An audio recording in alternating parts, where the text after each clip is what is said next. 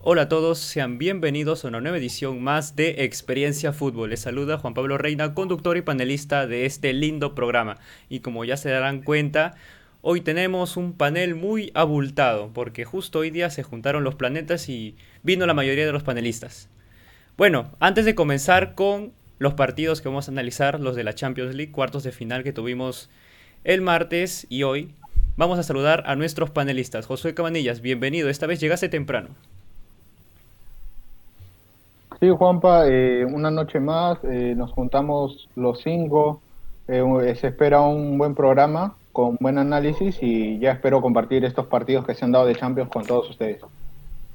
Nuestro querido amigo que viene de entrenar después de su retiro, Raichu, ¿cómo estás? Buenas noches.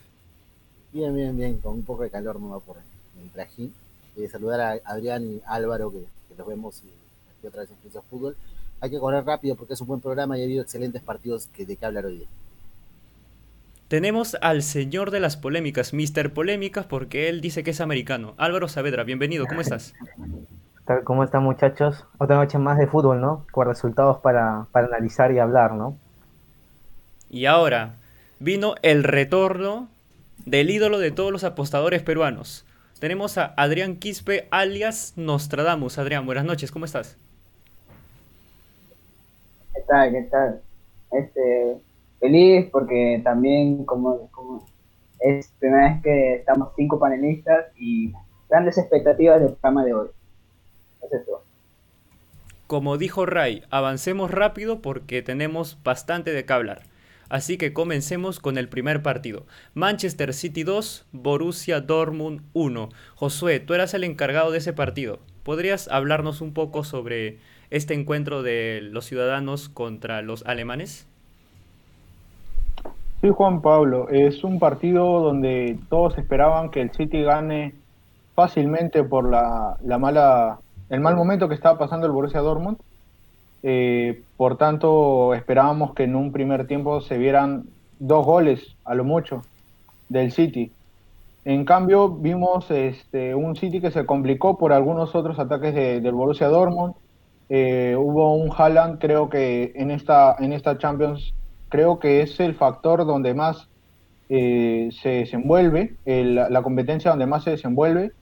Tiene 10 goles en 10 partidos y el día de hoy da una asistencia. Bueno, lo del partido va así. Empezó el, el Manchester City con Ederson, Walker, Stones, Díaz, Cancelo, en las cuatro de abajo. Rodri Gundogan los de contención, Marés, De Bruyne, Foden y Silva a la cabeza. Por parte del Borussia Dortmund empezó Hits en el arco, Guerreiro, Hummels, Akanji y Morey, los cuatro abajo. Tuvo tres en el medio, Dahoud, Kahn y Bellingham. Y en el ataque por la parte izquierda Royce, por la parte derecha eh, Knopf y en el medio Haaland. El partido empezó ganando el Manchester City por una, un buen contraataque eh, y una asistencia muy buena de Marés, donde Kevin De Bruyne, el capitán y un gran jugador belga, logra convertir su segundo gol en esta Champions League. Eh, para un dato que ya se confirmó es que ha firmado por cuatro temporadas más. Eh, después siguió el partido y el Borussia Dortmund siguió insistiendo. A los en la, segunda mitad llega el gol de Marcos Royce por una, una gran habilitación de, de, Haaland. Y podemos ver que pese a que no Haaland estuvo en la busca del arco, no, no, pudo, no pudo llegar muy bien, no, no llegaba muy cómodo a la, a la, hora de definición porque tenían una marca muy establecida con él. Eh, por eso yo considero que Marcos Royce tuvo un gran desmarque y el pase que le da Haaland es de, de otro planeta porque es muy, muy complicado y lo hace en primera. Entonces mete el empate a los 83 y ya a los 90 Phil Foden con una gran, gran pelota que le pone Gundogan logra llevarse esta victoria en el estadio Etihad. Ya veremos qué pasa en la, en la segunda, en la vuelta, pero yo espero que va a ser un partidazo como lo fue este. Fue un gran partido por parte de ambas escuadras, creo que fue un tiempo para cada uno y creo que en el segundo partido puede dar Haaland de qué hablar.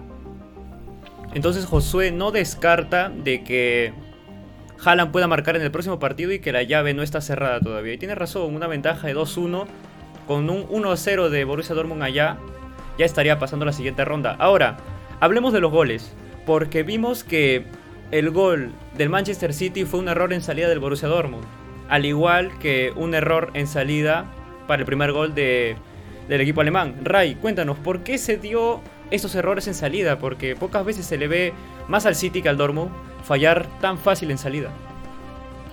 Bueno, el primero el de Dortmund, el del City es una presión alta que hace normalmente, siempre, siempre hace presión alta. Recupera bien, pero lejos de la presión, el momento en el que se recupera la pelota, De Bruyne inicia la jugada él. Inicia la jugada él, él empieza con el pase, abren el balón hasta que va por banda derecha y el balón regresa. Y, y De Bruyne hace un desmarque, hace una diagonal perfecta para entrar desde el lado izquierdo, llegar a la esquina derecha del área, prácticamente el área chica, y definir a voluntad sin arquero, ¿no? un gol clásico del City, no pase atrás y que empuje, te empujen a la red. Pero eh, cuando eh, anota el Dortmund es porque el City quiere hacer lo mismo que hace la Premier, que es rotar el balón en los defensas. Pero Borussia presiona, Borussia lee bien y lo lee bien desde el primer tiempo porque le quita dos balones en salida al City y luego en el segundo tiempo recupera esa pelota. Tras la recuperación, esta vez es el quinto partido en que Haaland no marca, consecutivo oficial en que Haaland no marca, pero asiste a Royce, ¿no? En fin, y cuando todos pensábamos que se quedaba el empate, aparece el pequeño Phil, ¿no? A este City, no sé, ¿no? Como que ya no tiene la mala suerte el año pasado que tuvo con, con Lyon cuando se quedó eh, eh, en cuartos, si no me equivoco, en finales. En cuartos, cuartos de final. Cuartos de final donde se queda por errores en la definición. Ahora sí termina definiendo el partido. Me parece que lee bien el Borussia, no va a ser, va a ser una llave abierta para el segundo partido y va a ser un buen partido, porque ambos equipos van a salir a presionar y el partido se va a hacer de arco a De hecho, Pep Guardiola hasta ahora no llega a unas semifinales con Manchester City en Champions League y eso es una racha muy difícil de... no difícil de romper, pero los antecedentes no lo respaldan. Adrián, ¿tú sientes que Manchester City pueda romper esta racha en la jornada? Y bueno, y se fue Adrián. Problemas de conexión muchachos. Ahora, Hablemos entonces con Nostradamus. A ti te quería preguntar algo ya que tú eres Mr. Polémica. Hubo una jugada, no sé si llamarla de, fricción, quizá no vio Kang, pero levanta el talón y golpea al jugador de Manchester City. ¿Sientes que eso fue penal o no fue penal? Bueno, mira, depende de qué ángulo lo veas, ¿no? El árbitro obviamente se apresuró al cobrar, bueno, cualquier árbitro les puede suceder, ¿no? Pero a la hora del VAR analiza la jugada y ve que no hay contacto, no creo que ni le llega a tocar el muslo, porque no ha sido una patada tan alta, ¿no? Pero en lo personal creo que este ha, estado bien empleado el VAR en esta, en, esta, en esta jugada, ¿no? No ha sido penal. Otra jugada muy polémica también fue el planchazo de Bellingham en el gol que pudo haber sido para el Borussia Dortmund, Adrián. ¿Tú crees que fue bien anulada esa jugada? Mm, bueno, se causó, vio por lo que he visto también en la noticia, se causó mucha polémica.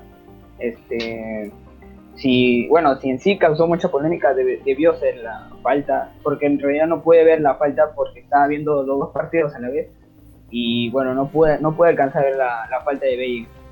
Pero sí, eh, lo que he podido rescatar del partido ha sido los buenos jugadores que ha tenido cada equipo.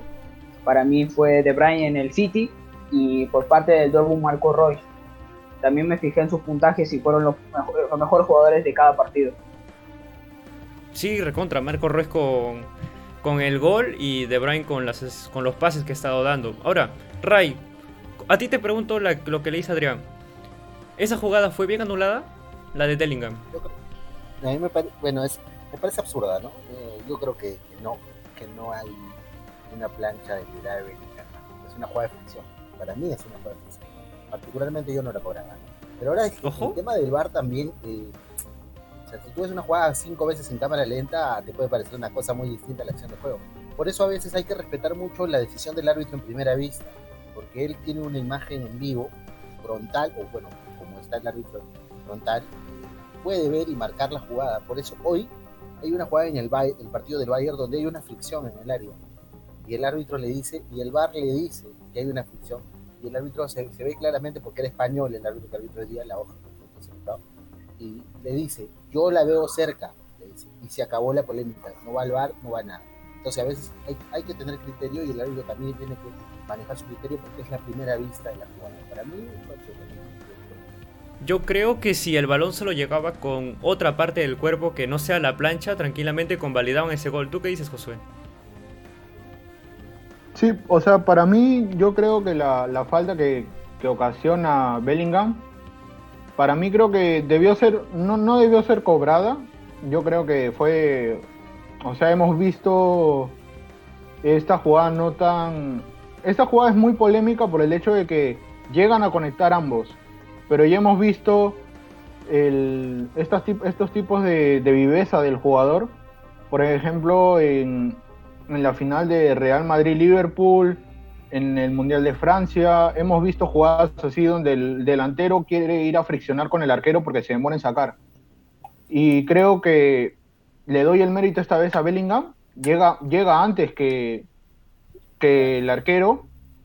Y para mí no, Exacto, exacto, pero no, pero no, para mí no debió ser, no debió ser falta, o sea, debió cobrarse el gol. Juan Pablo, disculpa que interrumpa, pero es que hay un criterio, el balón cuando el arquero la suelta es un balón vivo. Claro. El arquero suelta el balón, entonces el balón está vivo. Entonces quien llega primero al balón es Bellingham, después llega Ederson. Pero, claro, pero el árbitro lo que cobra es la plancha, porque eso, por eso digo, si se lo lleva. Peligro de gol cobró. También, también, pero si se hubiera llevado el balón con otra parte del cuerpo, tranquilamente el gol valía. No, ¿sabes qué pasa? Yo he visto jugadas de ese tipo que los árbitros han cobrado incluso sin no, sin no ser plancha. Hay una jugada de Ronaldinho donde el árbitro donde tira la pelota y él se la lleva con la cabeza y le cobran la falta. Los árbitros no se hacen problema con esa jugada, de esa función, cobran peligro de gol. Para mí es peligro de gol lo que cobran, en verdad es absurdo. Bellingham llega antes y, el, y si hay contacto, hay contacto de Ederson contra No de Exacto. Aquí en los comentarios Sebastián Gutiérrez nos dice, mal arbitraje. Bueno, Ray lo confirma, Josué lo confirma y puede ser porque si hubiera valido ese gol el resultado hubiera sido distinto. Bueno, ahora muchachos, ya el como dice Josué, el último gol de Foden, dime Josué. Sin, rescatando también que Bellingham hizo un disparo al arco que casi terminó en gol en los primeros minutos y de ahí siguió intentando e intentando, rescatable el partido de Bellingham. Sí, rescatable partido el de Bellingham. Y bueno, como lo decías tú también, el gol de Foden casi a los 90 minutos con ese pase de Bruin ya termina concretando el sexto partido en todas las competiciones del City como victoria consecutiva. Y ahora, muchachos, para ir cerrando este partido, pregunta breve para respuesta rápida.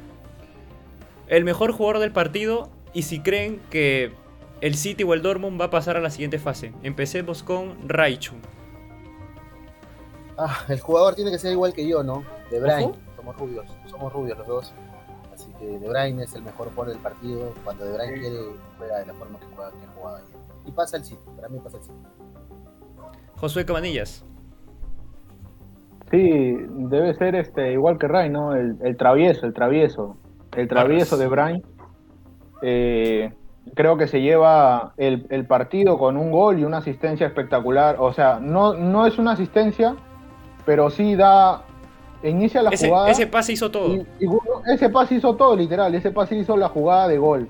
Y para que el City se lleve eh, una distancia no tan, no tan larga, pero considerable en lo que va a ser la vuelta. En un partidazo, espero yo.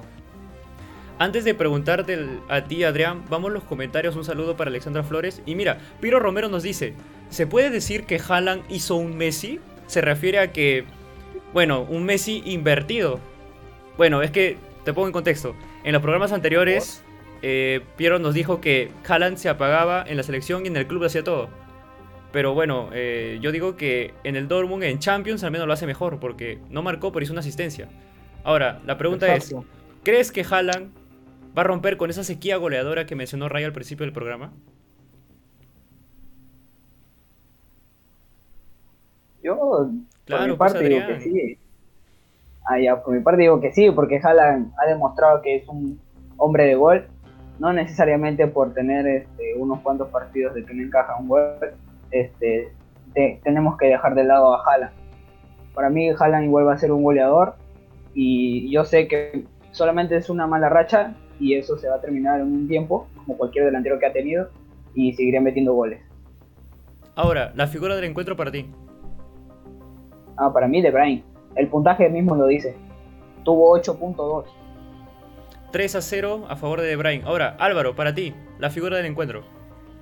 Obviamente, De Bruyne, ¿no? Como la apodó acá mi estimado José, el travieso, ¿no? El que hace toda la cancha. Se Barras. pasea por la cancha literalmente. Y para mí, bueno, voy a arriesgar y voy a decir que pasa el Dortmund. Porque siento de que Haaland Polémica. va a despertar. Siendo, de verdad. Por algo lo llamamos Mr. Polémica. Bueno, Ray dijo. Ray, dijiste el City, ¿verdad? Pasa el City. Josué, tú también dijiste pasa el City. Mm, Me la juego por el Dortmund. Uy, Mr. Polémica, estás que influyes un poco en el panel. Van dos por el Dortmund, uno por el City. Adrián, tú mencionas Sí. City Dortmund. City. Sí. Sería dos City, dos Dortmund. Bueno, entonces el desempate queda en mis manos, muchachos. Bueno, para ser breve y cerrar ese partido. La figura del encuentro, comparto con ustedes De Bruyne, 5 para él. Y en la siguiente ronda, pasa el City. Pasa el City, me la juego. Disculpen a los que dijeron Dortmund, pero no veo que le remonten un resultado hacia el Manchester City. Ahora, muchachos, antes de pasar al siguiente partido, vamos a leer los comentarios, a ver si no hay nada pendiente. Vamos, eh, dice Piero, ¿a dónde cree que irá Haaland? Dice, muchachos, buen programa. Ustedes, si fueran el papá de Haaland, ¿a dónde lo mandarían? Nos dice Armando. Haaland y Rose y Sancho harán de hablar en la vuelta. Esos son los comentarios que nos lanzan por ahí. Ahora, respuestas breves a cada uno. Ray, a ti te mando. ¿A dónde mandas a Haaland? casa para, compartir su plata, hermano. No, no, yo creo que si va, me gustaría ver, a mí me gustaría verlo en el Madrid para que se equilibre la liga. Me gustaría Ojo. verlo en el Madrid. Ray lo manda al Madrid. Ahora, esa va para ti, Adrián. Eh, si fueras. No, no, no, esta es la misma. Ya. El Dortmund pasa porque nunca va a semifinales, lo dijimos nosotros, pero. Ah, bueno, Adrián ya dijo que pasa el Dortmund. No hay más preguntas, chicos. Me estoy enrollando un poco. Y con eso pasamos al siguiente encuentro. Vayamos con el Real Madrid 3, Liverpool 1. Un partido donde las apuestas y me respaldará Nostradamus, que estaba muy parejo porque ambos equipos venían con bajas. Sergio Ramos se lesionó con la selección, no iba a jugar. A última hora Barán dio positivo para el COVID-19 y no pude estar. Y bueno, Liverpool ya sabemos que sus centrales están de baja desde hace muchísimo tiempo. Y eso, es- esa era la duda, ¿no? Miren, una defensa del Madrid con Militao, Nacho, pese a que Nacho estaba jugando muy bien, muchas personas no confiaban en Militao porque enfrentarse a Jota, Salah, Mané iba a ser una tarea muy difícil para él. Pero dieron un muy buen partido y todo el Madrid considero que dio un partido no muy superior, pero sí mejor que Liverpool. Que para mí dio un, un, partido muy...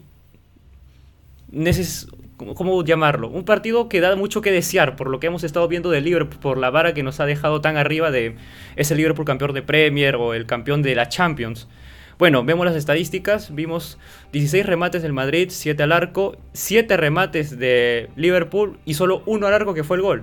Y eso casi ni fue un remate, fue un rebote ahí que le quedó de, a Mohamed Salah. La posesión 45 para el Madrid y 55 para el Liverpool. ¿Qué nos dice eso? Que el Real Madrid, pese a no tener la pelota, las que tuvo las pudo concretar como a disposición, más allá que tuvo alguna que otra ayudita por ahí. Ahora, hay que meternos al partido.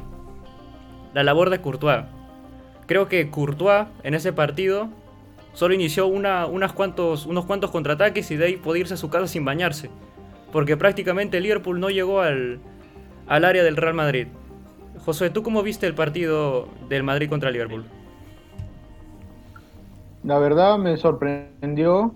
eh, Jürgen Klopp y Zidane solo se habían visto una vez en la final. Eh, ya recordemos que en esta no estuvo Karius, estuvo un Allison.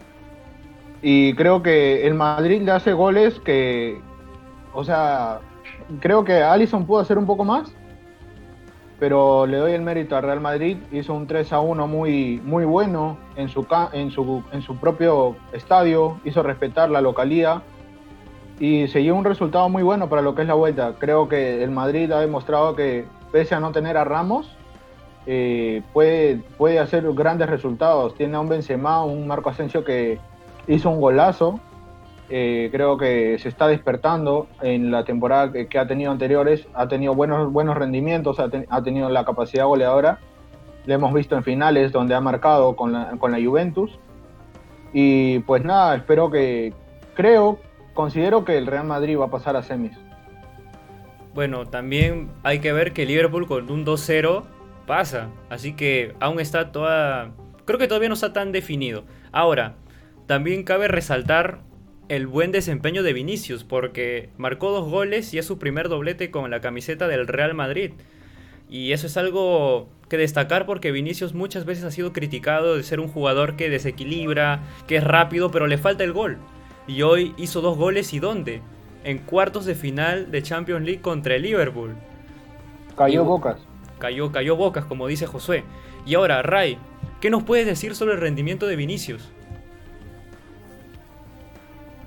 Tengo que callarme en la boca, hermano. Yo lo mato a Vinicius. En cada comentario lo mato yo y me dijo, ¿cómo faltó que se salga la tele y me digan tu cara, negro, en tu cara? O sea, eh, de verdad, o sea, Vinicius hace un partido redondo, hermano. Pero hay que ver, hay que ser suicida para hacer, para jugar en el Liverpool, ¿no? O sea, Ojo. si el equipo, si, por, si no solo basta enfrentar al Madrid, a Klopp, si se compra un circo, le van a crecer los enanos, a la mujer barbudo se le va a caer la barba y al, gigante, el gigante se le va a encoger porque Arnold no se equivoca. El único que faltaba en esa defensa que se equivoca era Arnold. Y ya se equivocó. Y se equivocó en el peor momento porque el, partido todavía estaba 1 a 0 y era asequible. Cuando Liverpool, en, el tercer gol, creo que Allison puede hacer algo más, aunque el remate termina pasando por entre las piernas Pero creo que ataca mal la pelota. Entonces, no es solo que el Madrid juega bien, o sea, Cross o el pase que mete Cross es para pararse, aplaudir, cerramos el estadio y nos vamos a oír. O sea, ¿qué pase el de Cross? No, no es, es un pase hasta, hasta Vinicius hacía ese gol con, ese pase. Precisión de cirujano. Sí, no, Cross, como lo dijo eh, José, cuando se vaya Cross de, de, la selección alemana y se vaya de Madrid, la pelota lo va a extrañar. Tiene una precisión excelente, abre el partido, un partido que estaba cerrado, no estaba para nadie, lo abre con ese pase. Y Vinicius es un partido, creo que es el mejor partido de Vinicius desde que llegó al Madrid. Ojo que es sí, muy buen partido de Vinicius, muy buen partido desde acá, no, no sé si votamos desde ahorita, pero la figura del partido termina siendo Vinicius y ahí pegadito a el cross. Pregunto. Hasta lo han comparado con Pelé. Ya, José, por favor, es, eso lo espero de Mr. Polémica, pero de ti no. No pues, lo infles, mano, no lo infles, por favor. Bueno, esa pregunta fue auspiciada por Armando que nos mandó la idea de Vinicius. Ahora, Piero Romero nos dice, el Liverpool tiene la moral hasta el suelo. Está perdiendo bastante, pese a que venía de golear 3-0 al Arsenal pero ha perdido bastantes partidos y está jugándose mucho los cupos de Champions League. Adrián, tú que eres un hincha de Liverpool, ¿por qué crees que se da tanto estos malos resultados? ¿Sientes que son las bajas en defensa lo que, lo, que principalmente afectó a Liverpool? No puedo culpar a la defensa. También la defensa ha hecho buenos partidos. Es eh, verdad. Sé que todos los jugadores tienen un mal, panza por malos momentos, pero sí, o sea, es distinto jugar con un backbeat en la cancha, en la parte de atrás.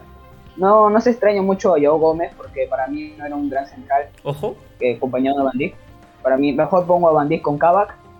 Y Ojo. Este, yo, yo, yo, tengo fe, o sé que puede Liverpool meter dos goles y pasar a la, a la siguiente fase. Sé que Salah y Mané no jugaron un buen partido, pero sé que en Anfield pueden, pueden mejorar eso y Klopp sé que puede hacer una buena alineación, una buena táctica para hacerle guerra al Madrid. Aquí en los comentarios Jefferson Rojas nos dice, ¿qué partido de Tony Cross? También, Tony Cross, como lo dice Josué, un pase de, de cirujano. Después, al final, voy a hacer una recopilación de todos los pases que hemos visto en estos cuartos de final. Ahora, para ti Álvaro, pregunta de Sebastián Gutiérrez. Dice, ¿el Real Madrid sabe cómo jugar estos partidos? No se achica con nadie, por eso es el rey de Europa. Se refiere a que el Real Madrid es el máximo ganador de esa competición como es la Champions. Porque bien se ha estado criticando que en Liga no le iba tan bien, en Copas tampoco, pero en Champions League el Real Madrid es otro. ¿Por qué crees que pasa esto, Álvaro? ¿Por qué crees que el Real Madrid en Champions League es uno y en Copas Nacionales es otra persona? Otro equipo, mejor dicho. Exacto. Bueno, el Madrid hoy día más cerrado la boca, ¿no? No, obviamente no contaba con Ramos, Ramos apoyando desde afuera, ¿no? Y encima con Marcelo en banca e Isco en banca, algo que me sorprendió. Bueno, por parte de Liverpool, Van Dijk faltó. Y bueno, yo creo que al Madrid, obviamente, se puso, se puso power, ¿no? Se puso la camiseta, yo creo que Vinicius más que todo, que dijo, no, yo quiero llevar al Madrid hasta donde pueda, ¿no? Y en sí, el Madrid obviamente la moral se le levanta cuando está en competiciones, ¿no? En Europa, cuando lo pones a competir. En Liga, obviamente, si lo vemos por otra parte, Liga es diferente, ¿no? Pero yo creo que ese, ese, ese plus que le da esa moral, yo creo que esa es la clave de la victoria, ¿no? Aquí Armando Asias, también para ti, Álvaro, tú que eres Mr. Polémica. Armando dice, ¿ustedes creen que Renato Tapia podría llegar al Real Madrid? Álvaro, esta va para ti. Estás helando, estás helando piedras, papi. No, no creo, no creo que... Un saludo para Armando. no creo que llegue a, a Real Madrid, la verdad. No, sinceramente no. ¿Por qué? Porque yo creo que a un peruano si le pones en un equipo grande, tiene que ganarse poco a poco la titularidad, ¿no? No es que llegue y lo pones. Es, Obviamente, el, es el máximo recuperador de la Liga Española. Eso no basta, eso no basta. Pero si lo vemos, si lo vemos un punto, si lo, se lo claro, claro, si lo ponemos un punto realista, realista, tendría que primero llegar al Madrid, entrenar y eso que si dan o bueno se le da la gana de ponerlo, porque ya sabemos cómo es, ya vimos el caso James. Ojo. El caso Bale. Si se le da, claro, el caso Bale, exacto. Si se le da la posibilidad a Renato, bueno, bienvenido, ¿no? Pero en lo personal creo que ponerlo al Madrid ahorita es inflarlo, ¿no? Para ahorita, por ahora no. Prefiero que se quede en el Celta. Concuerdo contigo, Álvaro. Yo prefiero que se quede en un equipo de media tabla, pero que juegue a que vaya un equipo grande y coma banca. Seguimos leyendo los comentarios. Dice Jefferson dice, el último doblete fue con, el, Castilla, claro, pero me refería a cuando estaba en la máxima división del Real Madrid, en el, el primer doblete de Vinicius. Paula Rangoite nos dice, intentando aprender de fútbol, jaja, ojo. Bueno, una frasecita que ha salido por ahí. Ahora, Piero Romero nos dice, para mí esta será la última Champions de Klopp. Esta se la doy a Ray, que, está, que estamos hablando mucho sobre la estadía de entrenadores en Europa. ¿Tú sientes que si Klopp queda fuera de esta Champions, no te voy a pedir si es que queda fuera en cupo de la próxima temporada, pero si queda fuera ahora, ¿es el fin de su, de su historia en el Liverpool? Pregunta difícil, ¿no? Porque, o sea, tú sabes que si Klopp se va de Liverpool va a haber cuatro o cinco equipos que lo van a llamar, incluido, la selección de Alemania, ¿no? Está esperando que diga, me voy a Alemania y lo esperan, ¿no?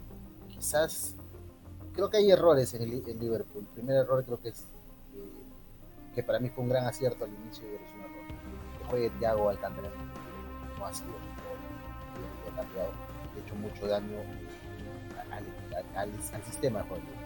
Ahora Klopp ha, preferido a, a, Thiago, así que yo, la pregunta es complicada, pero te diría que si, si él no va, va a depender mucho más de Klopp que de Liverpool. Liverpool no lo va a sacar final de temporada. Se acaba de temporada.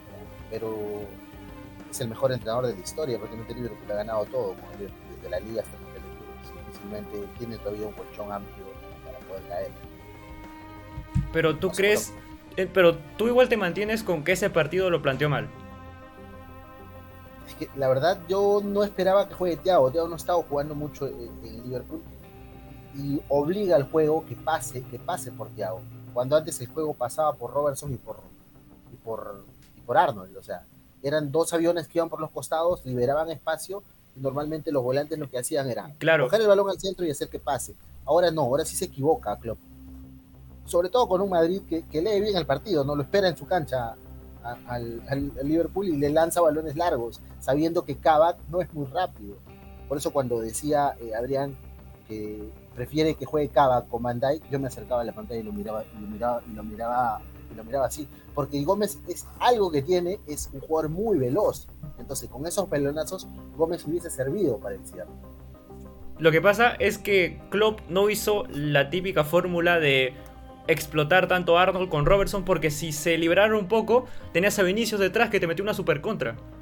Eso también limitaba mucho a los laterales. Y bueno, con Thiago, ¿qué otra opción tienen? Eh, no es un jugador de creación, Fabiño estaba en la marca. Y ahí es una ventaja de poner, de Zidane de poner a jugadores rápidos ahí. Más allá de que Asensio un poquito, un poquito lento, le, le falta velocidad. Ahora, volvemos a los comentarios ya para ir cerrando ese partido. Vemos en los comentarios, un F manda Sebastián, seguro por el Liverpool. Dice, Piero Romero en el Liverpool, se queda Klopp, todavía dice. Alexandra dice, lo que Paola dice por dos. Sebastián Gutiérrez nos dice, el partido estaba para ganar el medio campo Y es lo que hizo el Madrid, y vacunarlo en el primer tiempo. Claro, como lo dijimos, como yo lo dije en la previa, la clave va a estar en el medio campo. Con ese medio campo de Casemiro, Modric y Cross, ahí está la clave. Es, ese medio campo se soluciona partidos.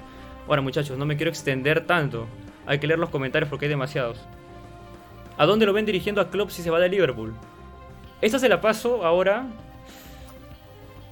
Uy, Ray, no me hagas esos símbolos que ahí salen memes. Ya, Ray, te la paso a ti, ya que a ti te gusta hablar de entrenadores.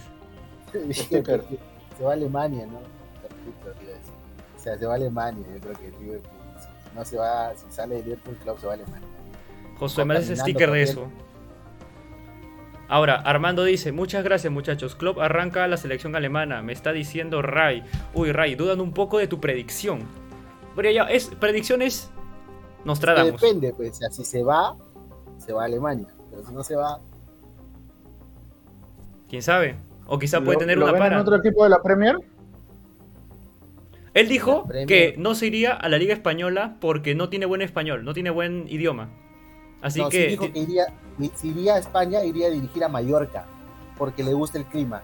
Eso dijo Klopp. ya, pero el idioma también es un, un, un jalón para que no vaya. Factor negativo más que todo. ¿no? Claro. Y en, y en- y en la Premier solo dirigía a Liverpool. ¿Qué le queda? ¿Alemania o le- la Liga Alemana, Alemania o la, o la Serie A? Sería, sería hablar piedras si digo Tottenham por el mal momento Ojo. de Mourinho. Ojo, No, no va. Yo creo que suave. no va. No va a ningún equipo de la Liga Inglesa. Yo tampoco creo que vaya a otro equipo de la liga inglesa. Yo lo veo si Klopp sale a que va a Alemania. Ahora, muchachos, para no extendernos tanto con este partido, preguntas rápidas para de- respuestas rápidas. La figura del encuentro para ti, Josué Cabandillas. No, la verdad que Vinicius se lleva, se lleva bien, bien puesto ese. Bien puesto el, el jugador del partido. Hizo dos goles y un partido para, para el recuerdo. Raigo Maní. Yo se la doy a los rubios, no se la doy a Kroos. No, Vinicius, ¿no? Ya sería un exceso. Vinicius. ¿Qué partido? O sea, no. ¿Qué partido Vinicius? No Se va a volver a callar la boca. Barras. Adrián, jugador para ti. Vinicius también. 3 a 0 para Vinicius. Álvaro, Vinicius, de todas maneras, ¿no? Se, se llevó el MVP, ¿no? yo también concuerdo que Vinicius, jugador del encuentro, un doblete a Liverpool no lo hace mucha gente. Y con ello damos cerrado este partido y vayamos al siguiente. Ahora hablemos del Porto 0, Chelsea 2. Antes de entrar a este partido, los comentarios. ¿Y Diego Rodríguez para cuándo? Nos dice Sebastián. Bueno, Diego ya estará regresando con nosotros en algún momento. Ahora, Armando. Ese mensaje no lo voy a leer. Y Piero nos dice, Tony Cross para mí por el pase. Ya, Piero tiene sus favoritos. Pero ahora, volviendo al tema de Porto con Chelsea. Ese partido, cabe mencionar que se dio en el Sánchez Pizjuán, el estadio del Sevilla, por las normativas del COVID-19 que tienen esos países. Ahora, vemos la formación. Con solo ver la formación ya nos dice que el Porto tiene una gran desventaja porque no jugó ni Taremi ni Oliveira, que fueron los jugadores determinantes para la clasificación a cuartos de final frente a Juventus. Así que ojo con estos jugadores que fueron bajas, pero me parece que ya para el próximo partido están de vuelta. Y bueno, si vemos las estadísticas, los números nos dicen que este partido, dame un toque, ya que ese partido fueron 12 remates del Porto, 5 a puerta, 6 remates del Chelsea, 3 al arco, cuales dos terminaron en gol. Mira eso que el Porto tuvo más remates, así que hay que hablar un poquito de eso. Y la posesión ya abismal, 61% para el Chelsea y 39% para el Porto. Un partido donde se veía, perdón Josué, que se veía claramente que el Porto iba a echarse atrás porque teniendo jugadores tan rápidos como los que tiene el Chelsea, iba a pasar facturas y daban ventajas, Josué. Claro, o sea, el Porto venía de, de un resultado negativo, una derrota por 5-2 y quisiera preguntarle a Álvaro cómo vio el partido de, este regreso, ¿no? De, o sea, sabemos que el Porto sorprendió con la eliminación de Juventus y quisiera ver cómo él, cómo él ve este partido. Sabemos que todos, todos los equipos eh, de élite querían que les toque Porto y creo que quiero saber si un 2-0 lo convenció o si esperaba un resultado más abultado. Bueno, por parte del Chelsea yo creo que ha sido un resultado muy bueno, ¿no? El Chelsea me sorprendió, ¿no? Porque el Chelsea jugó bien, un equipo que cortaba jugadas cuando, cuando era lo necesario, ¿no? Salía a presionar cuando era también necesario y lo que me llamó la atención fue la pegada más que todo, el gol, ¿no? El gol de Mount, si te das cuenta, es Mount apenas tuvo la pelota, no dudó dos veces y pateó. Más que todo, vi la reacción del, del arquero y el arquero todo sorprendido, ¿no? Y es algo que el Chelsea, más que todo eso fue lo que lo motivó, ¿no? Porque es más, Chilwell marcó al 85, ¿no? Pero eso sí, hay una curiosidad que me mata, ¿no? Como dice la curiosidad mata. Haver no ha marcado hasta ahora en Champions. Y observa. Y eso que es un delantero. Y yo acá le lanzo una pregunta. Ojo. ¿Deberían cambiar a Havertz por otro? ¿Ustedes qué dicen? ¿Un cambio? ¿O prefieren dejarlo ahí? Estamos hablando de Havertz. Uy. Tú, eh, José, que más, que más has hecho la pregunta, quisiera saber tu opinión. Se arma la pelea acá.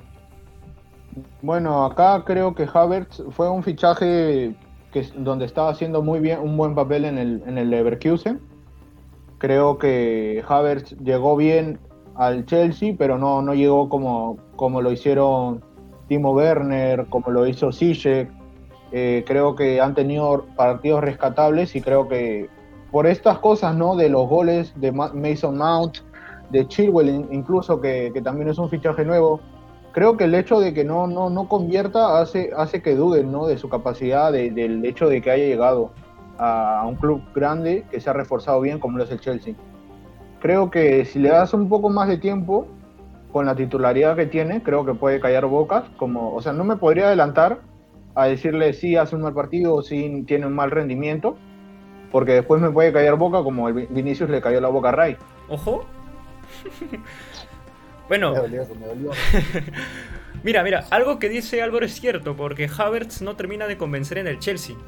Su compatriota, Timo Werner, tampoco convence y de hecho no marca desde el 15 de febrero, con el Chelsea obviamente, no marca con el Chelsea en, desde, claro, el 15 de febrero por Premier League contra el Newcastle.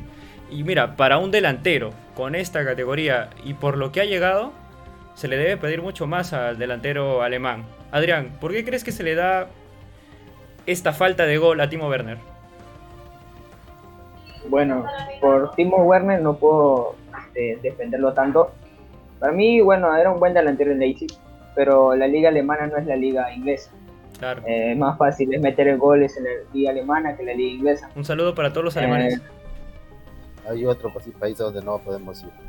Saludos. Y bueno, no, no se puede pedirle tanto a jugadores que han jugado en una liga más fácil y ahora están en la mejor liga que es del mundo, que es este, este donde está ahorita Havertz y Timo Werner.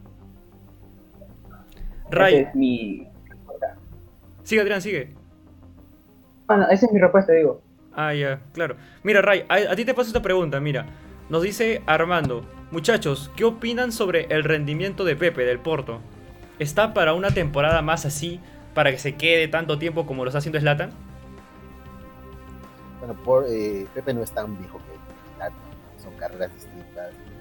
El defensor central tiende a correr menos que un atacante. Su, su, su chamba es distinta. Pepe es un buen, buen campeonato, ¿no? O sea, si el Porto ha pasado por Juventus, ha sido gran parte de ayuda de Pepe, ¿no? Pepe es un partidazo por Juventus, le bien a Cristiano. Pero es que tampoco es que, que, que Pepe haya sido un crack toda su vida, ¿no? Pepe siempre se ha destacado por su velocidad, por su fuerza de fricción y por su buen juego aéreo todavía lo conserva, pero no es muy técnico a la hora de quitar el balón, no es un tipo que te quite muy bien la pelota, tampoco es un tipo que salga. Yo creo que para jugar en la liga portuguesa tiene, ¿no? y el Porto sabe cuáles son sus limitaciones. Tú a este Porto lo veías en, en cuartos de final, no, nadie lo veía en cuartos Entonces, termina llegando a cuartos de final que para mí es harto para el, el plantel de Porto. Evidentemente es difícil sostener al Chelsea, y más cuando te hace un gol rápido, ¿no? El gol rápido abre el partido, lo obliga al Porto a salir y ya Chelsea juega de otra forma. Por eso es que Porto termina teniendo más remates. Yo creo que Pepe tiene para dos años más todavía en la liga portuguesa, ¿no? En esa liga todavía tiene para jugar. Sí, concuerdo contigo, Ray. Ahora, volviendo a los comentarios, Sebastián Gutiérrez nos dice, Chelsea va a revolcar a Porto en la vuelta. Dice, cada uno tiene su tiempo de adaptación. En un club no todos juegan a la misma posición, respondiendo a lo que dijo Adrián, que todas las ligas no son iguales. Ahora, Piero Romero nos dice, pero ¿cuánto tomará marcar al Chelsea? Si, perdón, dice, está un poquito raro. Pero ¿cuándo le tomará al Chelsea marcar? en el partido de vuelta de la Champions. Si el Porto va a buscar la remontada, necesita goles. Bueno, interpretando un poco lo que dijo Piero, quiere decir que Porto va a necesitar salir para poder darle vuelta a este resultado. Y sabemos que Porto lo que lo ha llevado hasta aquí es tener una sólida defensa. Pero ahora, Ray, a ti te pregunto. ¿Porto tiene alguna chance? ¿Tiene la aspiración? No, no, no. ¿Tú crees que Porto aún tiene el sueño de pasar a la siguiente ronda? Bueno, si le preguntas al equipo te va a decir que sí, obvio, de la boca para afuera. Pero creo que los equipos, cuando tienen un tipo de resultado, el resultado de 2 a 0 de visita es bastante cómodo. Pero ahí ves eh, que es importante la localidad. Aunque digamos que no, es importante la localidad. Claro. Jugar en tu cancha es totalmente distinto. Creo que no ganaba 2 a 0. Y creo que hace rato le preguntaste a Álvaro si es que el resultado debía ser así, o más abultado. Creo que un 2 a 0 de visita es un resultado perfecto. La serie está liquidada. Yo no veo a Porto Uy. sacando, metiéndole un 3 a 1 al Chelsea en su cancha para pasar. Es más, o sea, veo que el partido lo va a ganar, va a ser el mismo marcador, 2 a 0, te diría que queda el siguiente partido. Va a ser Porque en el igual, mismo estadio. Como te, dije, como te dije, ¿no? O sea, cuando ya tú tienes una ventaja clara, no tienes que buscar un gol, tienes que buscar dos, ¿no? Y, y, y, y Tuchel tiene esa, ¿no? Pase al costado, lanzamiento largo para el contragolpe por banda, y ahí tiene una herramienta clara como para hacerle el primero. Una vez que le haga el primero el Chelsea, va a hacer lo que hace todo equipo inglés cuando tiene una ventaja cómoda. Maneja el partido y espera con, con tranquilidad que quede el segundo. Yo creo que está liquidado. F, amén, arrivederci, guayá, por el Porto. Ojo. Juan. Dime, Josué.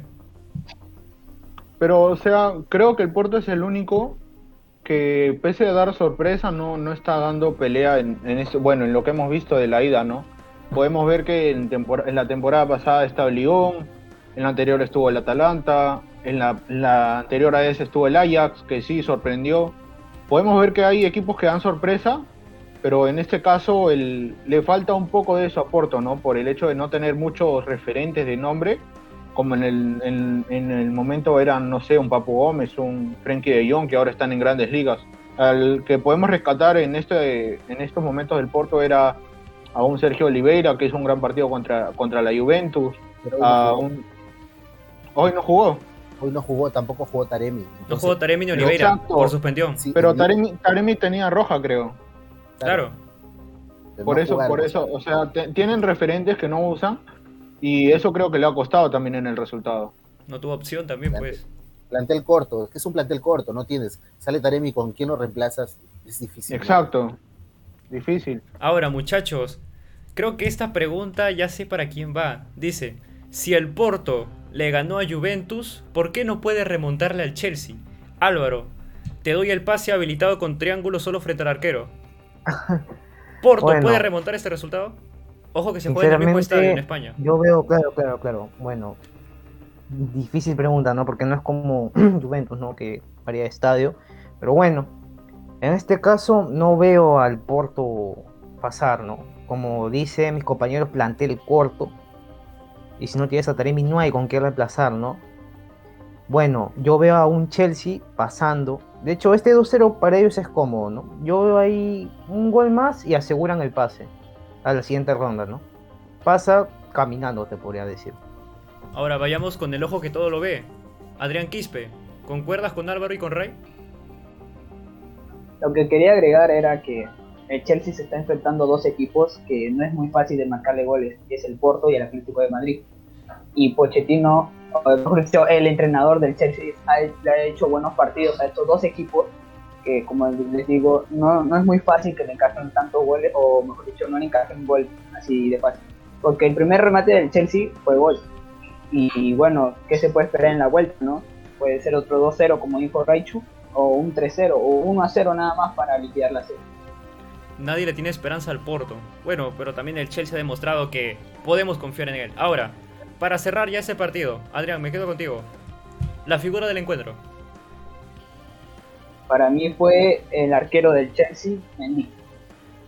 Destaca Mendy. Álvaro Saavedra, la figura del encuentro. Para mí, Mount, ese gol estuvo bueno. Demasiado bueno. lo- Le pegó sin pensar todavía. El arquero todo sorprendido, como recalqué. Raichu, figura del partido. Mason Mount. Josué Cabanillas. La figura es la estrella, Mason Mount.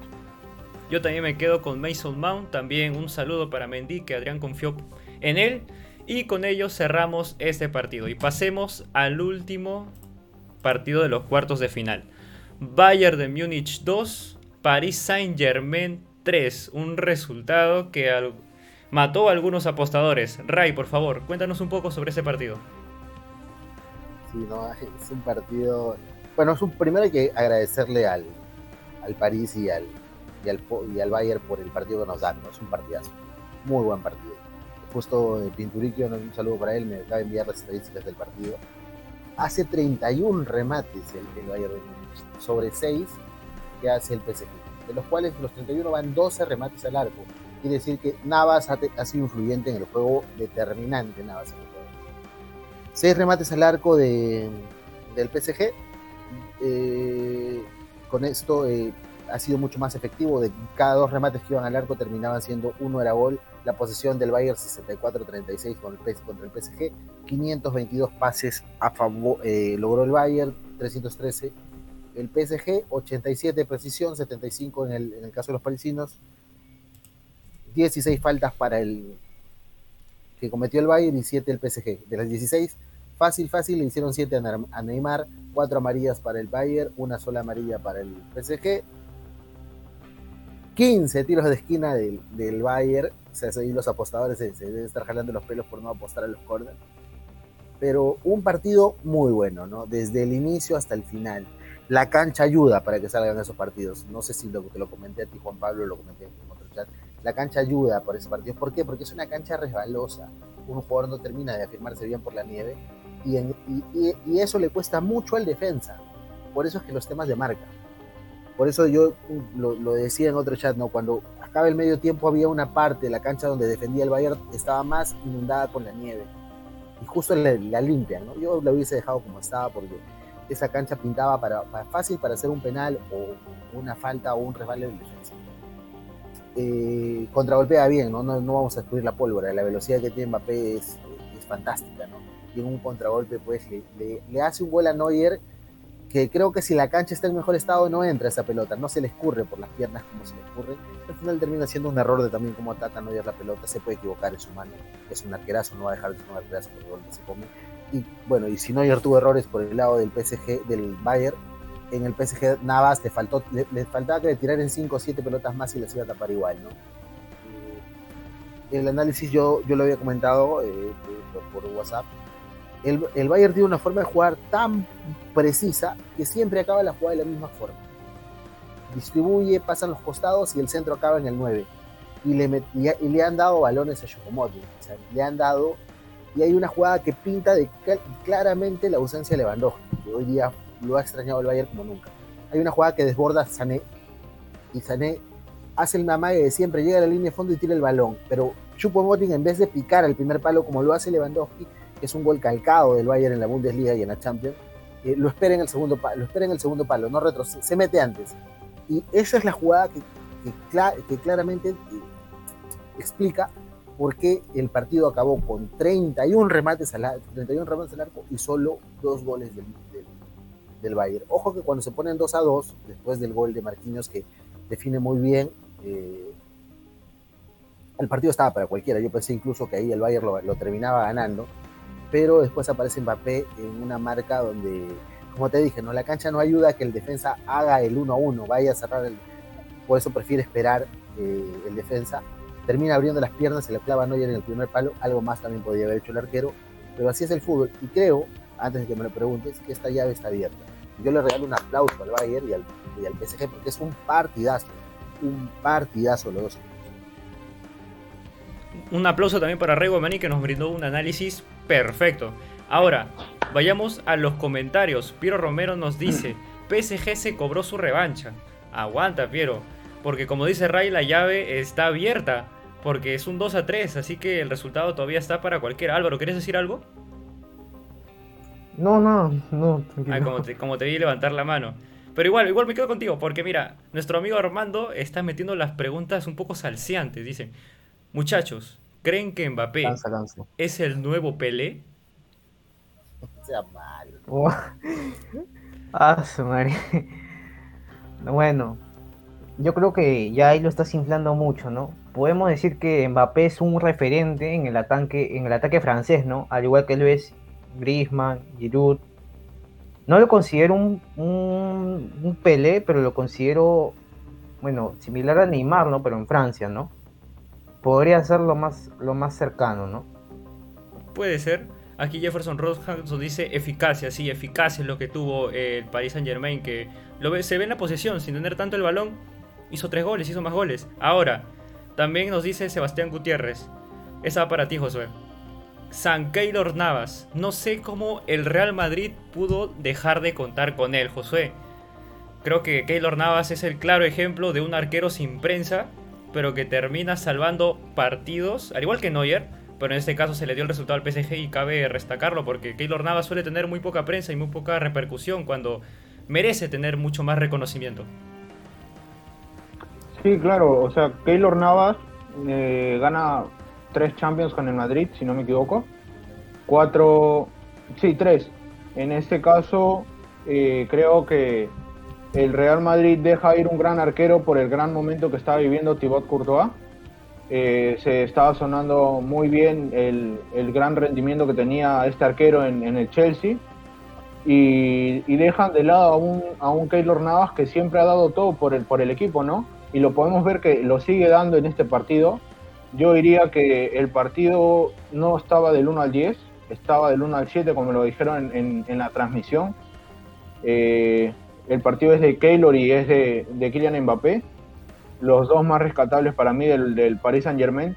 Creo que Keylor hace un partido increíble, creo que sigue con la calidad que tenía en el Real Madrid, hace partidos donde llega a recibir críticas. En el partido contra Lille le dijeron si se quedaba o no, y él piensa quedarse en Francia, cree que ha encontrado un equipo donde puede dar más de sí, y creo que, que le hace bien estar con, con titularidad, con buenos resultados, llegar a, a una final y, y, creo que lo puede llegar a repetir. Adrián, para ti te mando esa pregunta que nos dice Piero Romero. ¿Creen que el PSG pueda campeonar esta Champions League? Para ti, Adrián. Yo considero que yo considero que sí tiene las armas, más que todo en el ataque. Tiene un Di María, a un Mbappé y a un Neymar. Eso es como que para mí el mejor, uno de los mejores tridentes que tienen los equipos ahorita de la Champions League. Eh, sí, considero que el PSG puede pasar. Eh, claramente no es, para mí no es una revancha porque el Bayern no tiene una gran figura que es Lewandowski. Y como ustedes vieron, tantos remates y dos goles es un poco, ¿no creen? Y con Lewandowski creo que pudo haber sido otro resultado, más goles. ¿Quién, quién hubiese sabido? No, el marcador hubiese sido distinto. Eso es todo. Álvaro, Álvaro, esta para ti. Muchachos, ¿creen que este año Mbappé pueda llevarse el balón de oro? Bueno, es algo que yo también me he estado justamente pensando, ¿no? Ha estado justamente esta semana en mi cabeza pensando en eso. Creo que podría ser uno de los tres, ¿no? Uno de los tres. A Mbappé lo considero candidato junto ¿A quién? A, bueno, Messi no está jugando. Bueno, Ojo. no está jugando Champions, pero aún así no se le quita el mérito de que es Messi. Bueno, de, eso depende si es que también llega, si es que el Barcelona también adquiere el título de la liga, ¿no? Pero aún así no se le puede quitar el mérito. Yo lo veo al balón de oro Mbappé, sí, sí lo veo. No lo veo ganando, pero lo veo dentro de los tres elegidos, ¿no? O de los cuatro. Sebastián Gutiérrez nos dice, la siguiente temporada Mbappé jugará en el Real Madrid. Guarden este comentario. El video está grabado, vamos a ver si Mbappé se va al Madrid. Ahora, Piero, Bayern si Lewandowski le falta gol, pese a tener otras figuras, Ray. Bueno, es verdad, Lewandowski da ese salto de calidad, pero ojo que Chupomoting marcó un gol. Un gol de cabeza. De hecho, los dos goles del Bayern son de cabeza, centro y cabeza, que me parece un juego, a mi gusto, muy, muy al azar, porque ese cabezazo lo puede ganar cualquiera. Dime, Josué esto lo hablábamos antes, ¿no? Eh, antes de este programa, el, miércoles, el, el, domingo, perdón, eh, hablamos de la, de la falta que iba a haber eh, con Lewandowski y hablamos de que podía estar este, Nagri. Recordemos que hace ya poco antes del encuentro se, se dio a conocer de que Nagri había dado positivo a COVID-19, por eso no pudo estar en este encuentro. Y o sea, si no teníamos referenciado a él, de por sí va a entrar Chupomoting como ya lo había hecho en el último partido de la Bundesliga contra el Leipzig. Y creo que estos minutos le hacen bien, pero creo que esta falta de Nabri y Lewandowski fueron vital para, para este 3 a 2. ¿no? Creo que Nabri también hubiera dado un impulso más en, en, el resultado. No hubiera sido tan, tan friccionado, hubiera, hubiera sido más también un partidazo, pero creo que hubiera esperado un poco más del Bayern. Ahora, tengo entendido de que Lewandowski no va a estar tampoco en la vuelta. Así que el Bayern tendrá que usar a Chupomoting de nuevo. Ray, tú ponte en el sitio del hincha del Bayern. ¿Confiarías en Chupomoting todavía? Pese a que ha marcado, y eso, ley del Exa. Yo lo dije en el programa anterior. Ley del Exa Chupomoting. Nadie creía en mí. Bueno, vamos a, vamos a hablar. Yo dije el domingo que, para mí arrancaba Chupomoting. Ustedes dijeron que arrancaba Nabri. No le mientan a la gente, no sean como Silvio Valencia. Bueno, no, no lo vas a sacar del confinamiento que juegue. No teníamos pensado, exacto, no teníamos pensado una prueba positiva. pero, o sea, es que es el 9, es el suplente, ¿no? Como te dije yo, o sea, si el técnico no pones al suplente, si tú, yo siendo el suplente. Ser autoestima. No me pones, o sea, pones a alguien que es extremo en mi posición, yo digo, o sea, acá estoy por gusto, no obviamente, no sé quién preguntó si, si le quita gol, eh, Lewandowski le quita gol a cualquier equipo en el que esté. O sea, ¿cuántos goles tiene en la espalda Lewandowski de la temporada pasada? Todos esos goles cargan encima. O sea, el tipo, si tú pones, si yo te digo, tienes a Chupomoting y tienes a Lewandowski, ¿a cuál pones, Juan Pablo? Difícil, ¿ah? Me pongo Lewandowski. Difícil, no. claro que es difícil. Pero, o sea, eh, Chupomoting no jugó mal hoy día, no juega mal pero creo que los movimientos que hace Lewandowski, o sea, uno se queda a veces con la imagen del gol, pero no es solo el gol, o sea, como te decía con De Bruyne, De Bruyne coge la pelota en el gol del City y él hace un movimiento perfecto para encontrarse con la pelota para definir. Y Lewandowski es algo que hace muy bien, que los se jalan perfectamente en el Dortmund también. Entonces, tienen un, el Bayern es tan, eh, tiene tantos automatismos que el jugador ya está programado y más o menos tiene la noción de dónde va a estar la pelota. Por eso pica bien. Entonces Batistuta decía, lo único que no te enseñan es a picar al primer palo, porque siempre hacía sus goles así. Y eso es el jugador lo tiene por instinto y es un instinto de los goleadores que tiene. Y eso lo tiene Lewandowski, no lo tiene Chupomoting, que es muy bueno, que incluso si tú lo pones, Chupomoting es más rápido que Lewandowski. Sí. Quizás cabecea mejor que Lewandowski, yo te diría. Lewandowski tampoco, por a pesar de ser tan alto, no es un gran cabeceador pero se siente la ausencia del gol. El Bayern en su engranaje perfecto, porque es una maquinita que funciona bien. Tú no puedes decir que el Bayern es un solo jugador, el Bayern es un engranaje perfecto. Normalmente sacabas a, sacabas a dos y entraban dos y el Bayern sigue jugando igual. Es una maquinita perfecta. Y esta maquinita perfecta le está faltando la punta para hacer daño. Y ese es el, ese es el tema. Ahora que incluso sin Lewandowski te digo que el, Bayern, el Bayern lo puede, lo puede dar vuelta. Lo puede dar vuelta sin Lewandowski sin Lewandowski lo puede dar vuelta, porque recuerda que no está Marquinhos el siguiente partido por la lesión. Y a partir de Marquinhos empieza a defender muy mal el PSG. Y por eso vienen lo que dices tú, goles de cabeza. ¿Por qué? Porque Marquinhos es el mejor defensor en el juego aéreo del PSG. No nos va a sorprender que el próximo partido del Bayern empiecen a llover centros y que Lam y que perdón y que, y que Kimmich termine jugando de lateral porque se tiene un mejor lanzamiento de costado.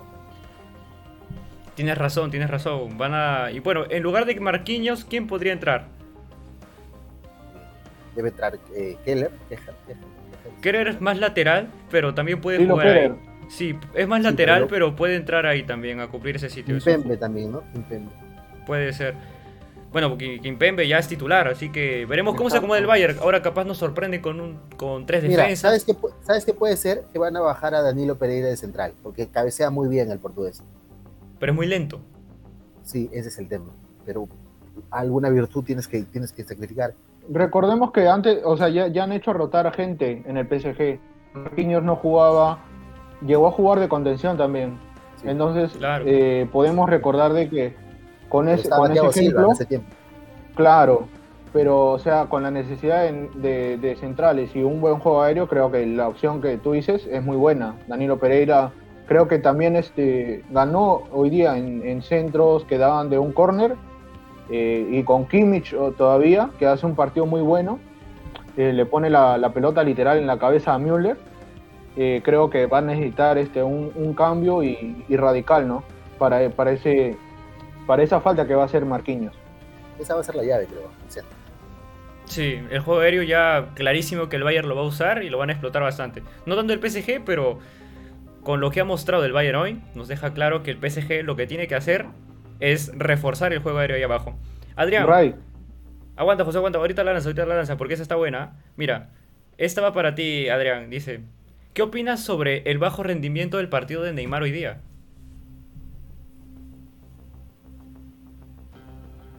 Adrián, para ti. sí. No sé, ya, no, no, puedo, no, no se le puede criticar tanto a Neymar. O sea, el anterior, el último partido que también fue la final, Neymar supo un partidazo. Y como que criticar a Neymar es como que no puedes criticar a un jugador que ya te demostró lo que vale en un equipo. Yo sé que Neymar puede jugar mejor en, la, en el partido de vuelta. Eh, es Neymar, él sabe demostrar, ya ha demostrado lo que vale. Y bueno, también quería decir que, o sea, no solamente el Bayern perdió un gran jugador que es este, Lewandowski, sino que también tuvo bastantes bajas de PSG. Perdió a Icardi, perdió a Marco Berratti, y ahora, bueno, pierde, a, pierde a Marquinhos, pierde a Marquinhos. Y bueno, como que... Y también lo que quería añadir es que me sorprende que el entrenador del Bayern deje en la banca a Alfonso Davis, sabiendo que es un jugador muy desequilibrante por la banda que juega que es la banda izquierda. Y bueno, yo pondría siempre de, titular a Alfonso Davis porque es un jugador que más, este, más oportunidades de gol me daría que otro lateral.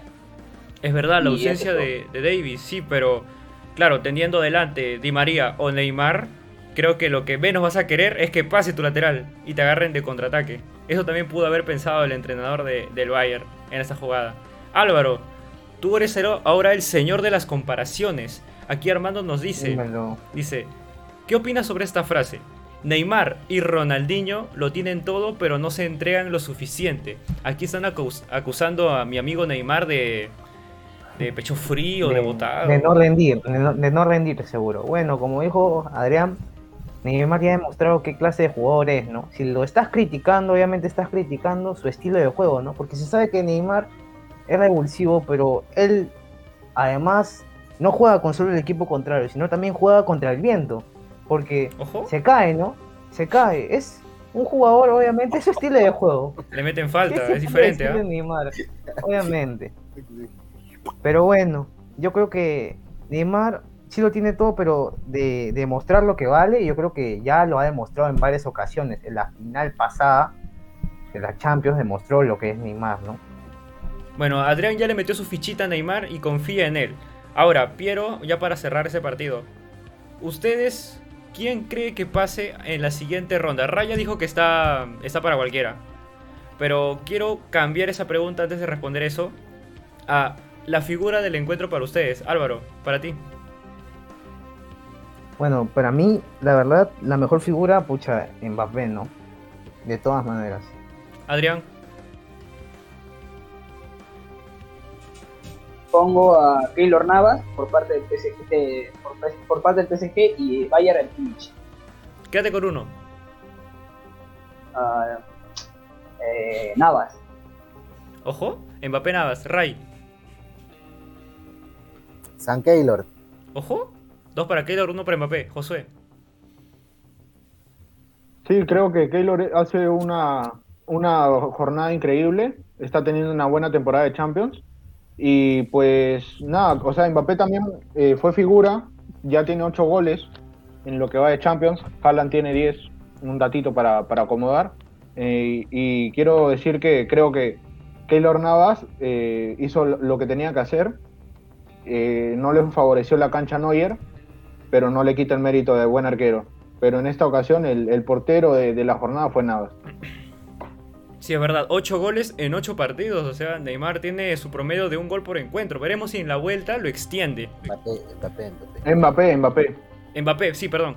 Ya, ahora, eh, yo me quedo también con Keylor Navas. Ya es momento de que merezca un reconocimiento por, por esa buena actuación que ha tenido. Y cuando lo hace bien hay que reconocer, porque los porteros tienen muy poca prensa y aquí estamos para reconocer a todas las figuras. Bueno muchachos, con eso terminamos el partido del día de hoy. El día de hoy, pero aguanten, aún no se vayan. porque se me acaba de ocurrir una preguntita antes de cerrar el programa.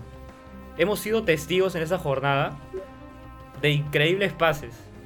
Y quiero pedirles a cada uno que diga cuál fue para ustedes el mejor pase, ya sea asistencia o no, que hemos visto en esta jornada. Yo ya tengo la mía, pero quiero preguntarle a los panelistas a ver con qué pase o asistencia se queda. Empecemos con Nostradamus Adrián. De Cross a Vinicius. Bueno, Álvaro Saavedra. Obviamente, ¿no? El de, de Cross a Vinicius. Buen pase. Me hizo acordar a Trauco Cross. Josué. ¿Me vas a preguntar a mí, en serio? Claro. ¿Crees que no, no es obvia la, la respuesta? Creo que Tony Cross hace un pase cirujano. Creo que es un gran mediocampo, ya te lo he dicho en, en lo que he visto. Del Real Madrid eh, ha hecho historia y creo que con este pase, o sea, demuestra la calidad que tiene, la calidad de jugador que es y se lleva para mí el, el mejor pase de esta jornada, la mejor asistencia. Ray Guamaní. Como dice Juan Pablo, yo también tengo la mía. Ojo, barras. Eh, Queda Dale bien su Kroos, sticker, ¿no? O sea, Fejo. si, si no le damos a, a Kroos el pase, estamos locos. Antes de, de cerrar esto, eh, están discutiendo la actuación de Neymar, dos asistencias en un partido y la gente discute la actuación de Neymar. Dos asistencias en un juego, o sea, no puedes discutir la actuación de Neymar. Hay que banear ese muchacho. Claro, es que la asistencia pocas veces se reconoce también porque el pase que le da Marquinhos es buenísimo también, uno de los candidatos. Bueno, Ray, ¿con qué pase te quedas? El de Neymar. No, con Kroos, no. Te quedas con Tony Cross, 4 bueno, 4 para Tony Cross. Y bueno, está difícil escoger entre el de Cross, el de Neymar a Marquinhos o el de De Bruyne para Gundogan y la asistencia posteriormente a Foden. Mira, yo me quedo No, con la de De Bruyne. Porque, wow, por favor. Ese pase lo mide con regla. Lo mide con regla. Y el defensa del Borussia Dortmund no, no llegó y ya pues. Para mí esa fue la clave de la victoria y yo considero que ese fue el pase, el pase de la victoria. Y por eso yo pero reconozco. mer- mer- el, mérito, el mérito es colectivo. Porque Gundogan la baja de manera espectacular y él pase así, como que, o sea, con la mano para que Foden la haga. Entonces te puedo decir también que es mérito de Vinicius por controlar bien ese pase. Y te puedo decir, Claro, pero yo no voy a pero decir la asistencia final la Ya. hace Gundogan. Pero el pase son es de De Bruyne. O también te digo, mira, en el pase de Neymar es culpa de la defensa por quedarse atrás. Es un pase cualquiera. Por eso, o sea, no, no, o sea, no, no cuestiono el, el pase de, de Brian. Yo digo que el mérito es colectivo. Ahora, claro, lo que dice, lo que dice Josué es que el mérito es colectivo. Ahora, lo que sí tienes que entender es que el pase de Cross es una asistencia directa. Y el gol del City termina siendo Exacto. una construcción. Pero O sea, mira, Kroos, ese- eh, Ya, pero ese pase de De Bruyne para Gundogan no es la asistencia, pero desde que vi ese pase y dijo esto acaba en gol. Lo dejó a un pase a disposición de Foden después para que le empuje. Y si no a hacía un ese pase, pase, pero Cross, pero Kroos lo dejó cara a cara con el arquero. Es la diferencia. Juan, Juan Pa- Juan Pablo, Juan Juan Pablo solito lo ha dicho. Ese, ese pase no era asistencia. Entonces, estamos No, yo he hablando dicho, de yo he dicho asistencia. mejor Ah, claro. pase, no mejor Exacto, asistencia. so- so- Asistencia, eh, Kroos. Un poco más pongo la de Courtois a Vinicius en una contra. Pero no, pues este, aquí vamos al mejor pase. Y ese pase fue lo que hizo el, el gol. Ese pase fue el gol. Pese a no ser una asistencia, ese pase fue todo. Se la pone perfecto a Gundogan y Gundogan ya toma Foden, hazte famoso, flan, gol. Pero es que hay un poquito, bueno, igual, o sea, somos 4 a 1, ganamos. Eso iba a decir. Eso iba a Se acabó el debate. Se acabó el debate. Bueno, bueno, cada, cada asistencia ya influye un poquito también por, eh, por estar ahí en, el, en los highlights. Pero ya, 4 a 1, se respeta la decisión, pero yo me mantengo con el pase de De Bruyne. Bueno, muchachos, si nadie na- tiene nada más que agregar, damos por concluido esta edición de Experiencia Fútbol. Siempre me gusta debatir con ustedes, muchachos. Y bueno, ya, ya veremos si la próxima jornada nos da unos buenos pases para también poder compararlos y debatir. Ya, muchachos, quiero agradecerlos a todos ustedes por habernos acompañado. Y paso a despedir a los panelistas. Adrián, gracias por estar aquí nuevamente. Nostradamus. Tu micro. Gracias por contar conmigo de nuevo. Gracias por contar conmigo de nuevo. Espero vernos otra vez el domingo. y seguir compartiendo lo que nos gusta, que es el fútbol. Gracias. Aguanten. Faltó algo muy importante. Faltaron las predicciones de predicciones. Nostradamus. Laura me engañó. Adrián, por favor, adelante con las predicciones. Aquí no chambeamos en vano. se, se las quería guardar. Para él solo, No. casa sola. Ya bueno, eh, por parte del Europa League escogí dos partidos. Es el Granada United, que en este partido está como duda Rashford, pero Granada viene de perder 3 a 0 con la liga. Eh, pongo en este partido que United mete 1.5, solamente el United. Eh, lo gana el United. O si quieres ya, pucha, asegurarle el esto, empate visita. Luego está el Ajax Roma, eh, que ambos anotan. Las bajas son para el Ajax Blink y Smalling por Roma, que para mí son como que vitales la saga central de cada equipo. Luego también está suspendido Onana por parte del Ajax, así que como que puede encajar gol en la Roma fácilmente. Es que para mí Onana es uno, eh, uno de los mejores arqueros del Ajax. Eh, también la Roma pierde a Saniolo, al Charawi y a Mkhitaryan. Eh, otros partidos es el Real Barcelona que se viene el clásico, donde ambos anotan. Eh, Bilbao Alavés gana Bilbao. Bilbao o Bilbao mete un gol. Parma Milan más 1.5. Es un partido que el Milan tiene que ganar porque el Juventus ganó el partido. Eh, Spezia Crotone, ambos anotan. O más 1.5. Eh, el Inter Cagliari gana el Inter. O el Inter mete más 1.5. Juventus versus Genoa gana Juventus. Juventus 0.5. Bayern Unión, Bayern Unión de Berlín gana Bayern y que Bayern mete más 1.5 solamente Bayern. Crystal Palace versus Chelsea, empate de visita. Chelsea mete un gol o más. West Ham Leicester, ambos anotan. Y Tottenham United, hay más 1.5 en este partido. Y eso es todo. Ah, y para agregar, si es que quieren meterle este, algunos partidos de acá de América, eh, miren la Liga Boliviana y ahí podrán ver. Hay bastantes partidos que ambos anotan. Eso es todo. Mucho nivel en la liga boliviana y Ray lo sabe. Bueno, Adrián, me vas a disculpar por no poner tu pista, pero me despisté un poco con los comentarios. Y ya saben, muchachos, ya pueden ver la repetición del directo preocupes. y anotar todo lo que dijo. Adrián porque es 99.9% de que acierten. Josué, dime. Hagan su, hagan su culebrón, hagan su culebrón. que sí va a Correcto. salir. Este, mira,